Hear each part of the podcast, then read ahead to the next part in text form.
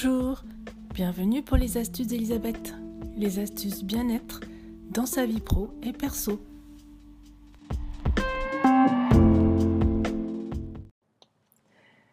Bonjour, Elisabeth Vieira, Visio Conseil pour les astuces d'Elisabeth, les astuces bien-être au travail et dans sa vie perso. Alors, vous en avez marre de passer du temps en réunion, hein, c'est ce qu'on me dit. Eh ben, vous n'êtes pas le seul. Euh, d'après une étude euh, de 2017 faite par OpinionWay, euh, les cadres passent en moyenne 9 heures par semaine en réunion. Et près de la moitié de ces réunions servent à rien. en effet, vous êtes nombreux à le dire, je l'entends très souvent, on est tout le temps en réunion. Combien de fois j'ai entendu dire en entreprise, on perd du temps en réunion, en réunion qui ne servent à rien, Trop souvent, l'organisateur va inviter euh, la terre entière à des réunions que personne évidemment n'ose refuser de peur d'être mal vu. Résultat, la plupart des participants, hein, vous avez dû le voir, sont sur leur mobile, sur leur ordinateur ou font la sieste les yeux ouverts.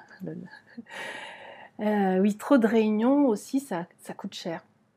Euh, une autre étude réalisée cette fois-ci par Sharp a évalué l'impact financier des réunions inefficaces à 3300 euros par an et par employé. ça fait réfléchir. Euh, de quoi est composé ce coût? Alors, un cadre en réunion n'est pas son bureau. Il pilote pas son activité. Cela peut engendrer des, retards de prise de décision, des mauvais choix qui sont faits en urgence en son absence.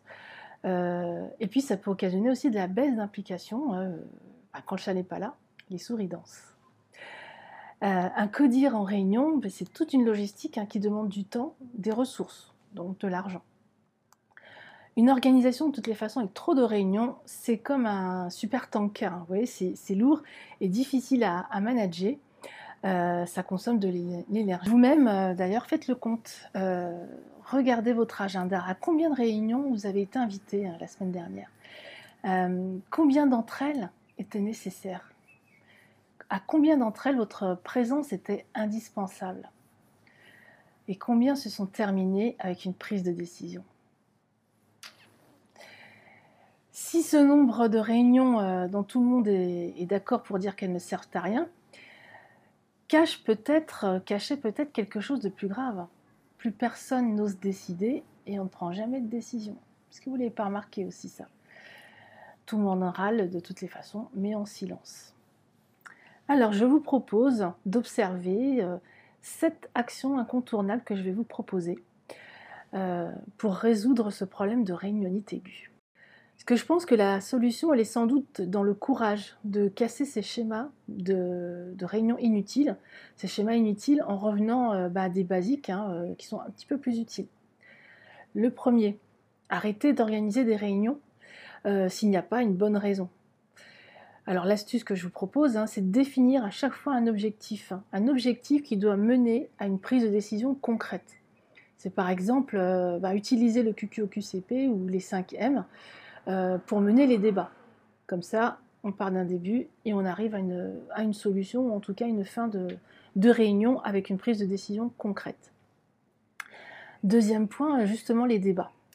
Euh, est-ce qu'il ne serait pas utile aussi de systématiquement nommer un facilitateur, directeur de, réunion, des débats, qui va garantir que justement ces débats ne seront pas hors sujet? Ça, c'est souvent le, problème. Et puis surtout que le temps sera maîtrisé. Donc il faut également euh, faire en sorte que tout le monde puisse s'exprimer. Et ce, facilitateur, entre guillemets, pourrait être le garant de, ça. Euh, parce que celui qui ne s'exprime pas, hein, bon, Troisièmement, pour être sûr de rester euh, dans le sujet, ben, inviter les personnes qui sont impactées par la décision à prendre, les clients et les fournisseurs, entre guillemets bien sûr. Euh, l'approche processus, hein, c'est de ça dont je parle, l'approche processus, elle peut être utile hein, par exemple. Le client et le fournisseur du processus pour lequel on souhaite euh, animer une réunion. Quatrième action, sortir des réunions formelles. Euh, les réunions autour d'une table, des fois c'est un peu longué, on s'ennuie un petit peu, ça pourrait être remplacé par des réunions en visioconférence. Comme ça, ben, ces réunions-là, ils ont l'avantage de permettre à ceux qui sont par exemple en multisite bah, de réduire les coûts de déplacement et donc de limiter, de réduire le temps consacré aux réunions à, à ces cadres qui sont éloignés du siège. Et puis par ailleurs, l'avantage des visioconférences, c'est qu'elles deviennent vite insupportables lorsque ça dépasse 30 minutes. 30 minutes, c'est trop long. Plus personne n'écoute. Une cinquième action pour, pour faire en sorte d'avoir des réunions utiles, bah, c'est de commencer à l'heure et de finir à l'heure.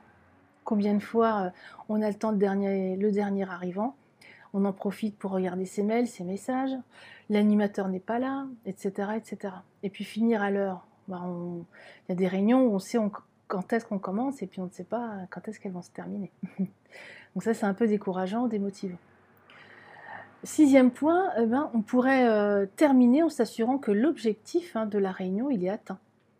Euh, c'est-à-dire on a décidé ou on a validé ce pourquoi on s'était euh, réunis. Donc le compte rendu, ça peut être intéressant puisqu'il est quasiment terminé. Hein, si en plus quelqu'un a été chargé de prendre des notes. Voilà pour mes propositions d'actions incontournables pour faire halte à la réunionite aiguë. Et vous, que pensez-vous de, cette proposition Est-ce que vous en avez d'autres que vous pourriez partager? Est-ce que vous aussi, vous en avez marre des réunions euh, qui durent longtemps et qui ne servent à rien? N'hésitez pas à réagir, à partager et je vous dis à très bientôt pour une nouvelle astuce d'Elisabeth, les astuces bien-être au travail et dans sa vie perso.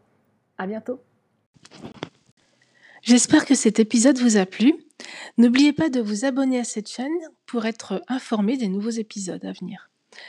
Si vous avez des enjeux à surmonter, eh bien bénéficiez d'un entretien stratégique avec moi gratuit pour plus de clarté.